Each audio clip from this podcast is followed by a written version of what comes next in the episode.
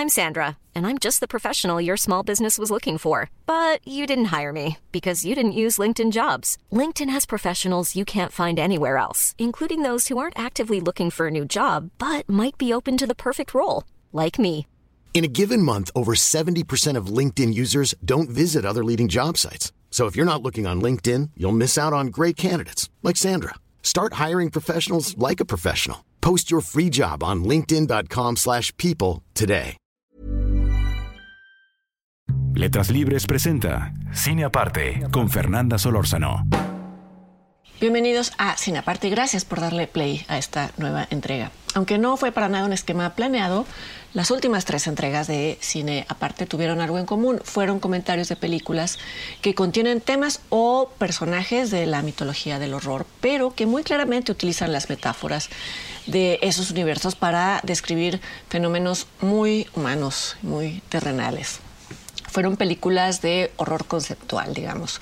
Fue el caso de His House, del director británico Remy Wicks, donde un par de refugiados lidian con recuerdos fantasmagóricos que se materializan en su nueva vivienda. Fue el caso de Relic de Natalie Erika James, que compara la demencia senil con una especie de posesión maligna.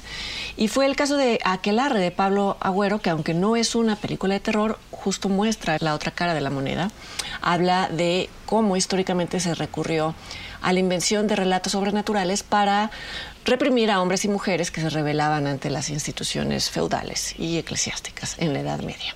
Pensé en detener esta inercia y en esta entrega girar hacia otra dirección, pero yo he disfrutado seguir la corriente, espero que ustedes también, así que me voy a permitir agregar un título más a este hilo de películas que entretejen lo individual y lo social con lo mítico y con lo sobrenatural.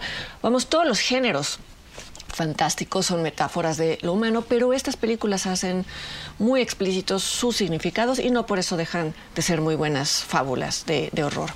La película que creo complementa muy bien las anteriores es La Llorona del director guatemalteco Jairo Bustamante varias veces en los comentarios me habían sugerido hablar de ella yo respondía que quería esperar a que se estrenara en México, pero esto no ha sucedido, así que creo que llegó el momento de, de, comentarla, sobre todo porque desde 2019, que fue cuando se estrenó en el Festival de Venecia, ha recorrido varios festivales, ha obtenido una veintena de premios.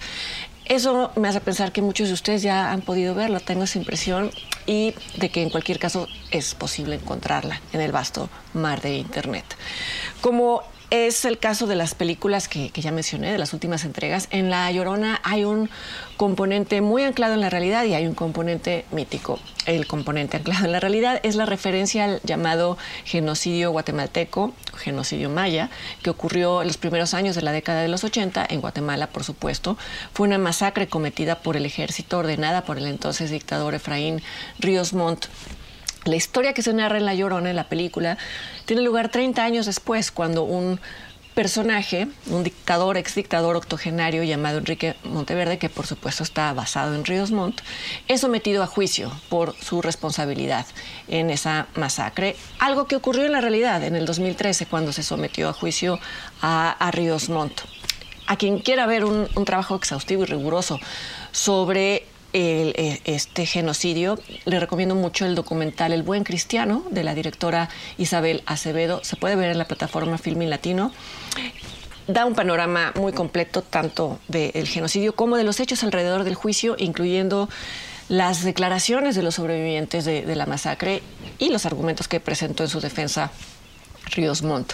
La película de Jairo Bustamante recrea escenas de, de este juicio, Incluso se escucha el personaje de Enrique Monteverde lavarse las manos y afirmar que los abusos cometidos en contra de indígenas fueron una consecuencia de la guerra civil que se libraba en El Salvador en esos años y no un genocidio ordenado por el gobierno. Sin embargo, y como se ve en la misma película, casi un 40% de los masacrados eran mujeres y niños, es decir, no formaban parte de la guerrilla. Esto entre otros hechos que desmienten la versión oficial.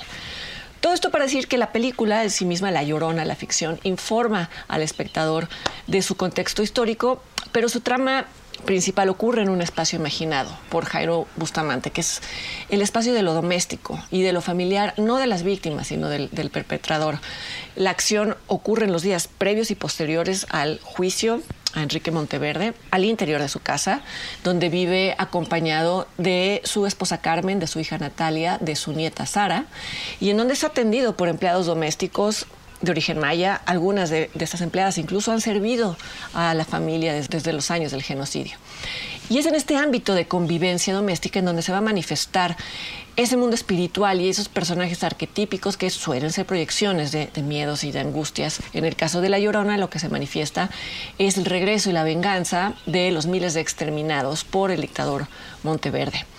El relato mítico, entonces, que va a funcionar como catalizador para la reflexión histórica, es el que se anuncia desde el título mismo, es el nombre de la película el que anticipa que tarde o temprano la figura de La Llorona va a encarnar en uno de los personajes, que va a ser muy fácil de reconocer, incluso por su nombre propio, que no es algo tan obvio como La Llorona, es otra cosa que tiene que ver con la naturaleza de esta mujer.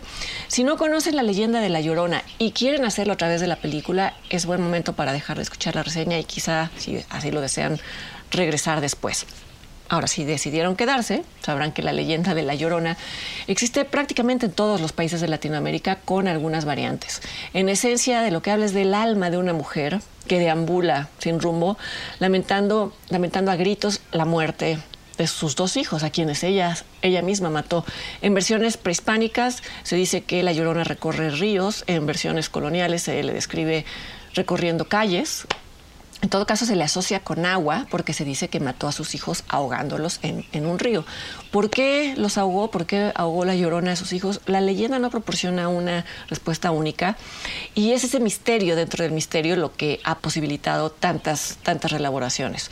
En unas versiones se dice que una locura temporal la llevó a matarlos, en otras se dice que esta locura fue posterior y consecuencia del infanticidio en todo caso, y algo que, me parece fascinante de la leyenda, es que se asoma un culpable, un causante de este infanticidio que no es la propia Llorona. De una manera muy vaga se sugiere que esta mujer mató a sus hijos como reacción a un agravio. Y es por eso que el fantasma de la Llorona se percibe como vengativo. Es una figura que causa terror, más allá de el hecho de que es un alma en pena y esto causaría miedo, por decirlo menos, pero también porque es alguien que, sin decirlo, amenaza con, castigar a alguien. Y quise mencionar este atributo vengativo de la Llorona porque es central en el retrato que hace de ella Jairo Bustamante.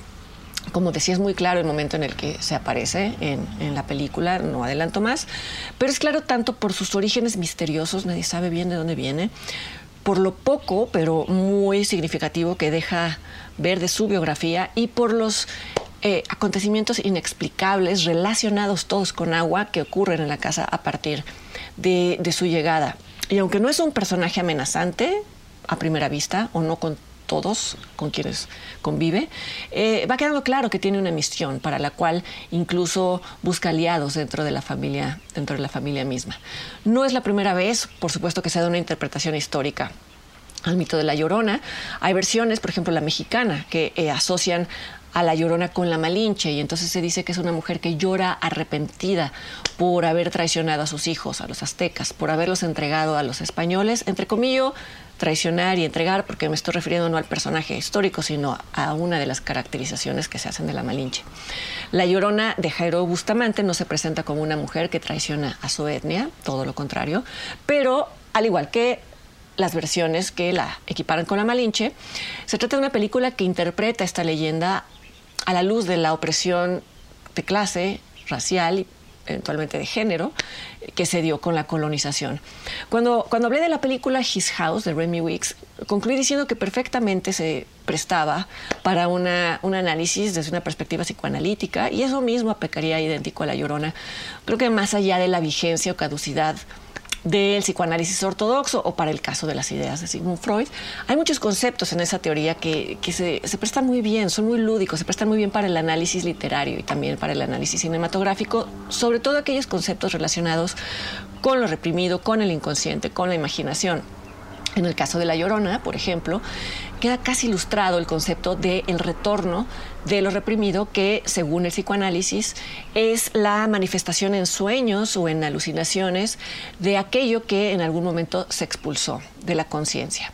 Si uno lleva la noción de lo reprimido a un nivel social y colectivo, pues está pisando ya en tierra firme en la tierra de la historia de la América Latina, ya sea que se hable de colonización o de las dictaduras del siglo XX. Y viéndolo así, pues no se me, no se me ocurre un, un ejemplo más hermoso, más poético de el retorno de lo reprimido que la figura de una mujer que una mujer fantasmal que busca vengar a sus hijos justo en la casa de quien la sometió. Y eso es justamente la llorona de Jairo Bustamante. Ojalá la puedan encontrar.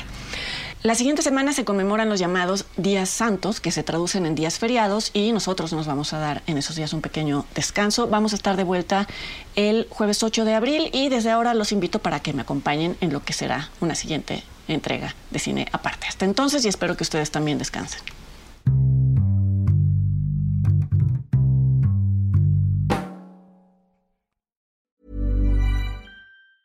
Planning for your next trip?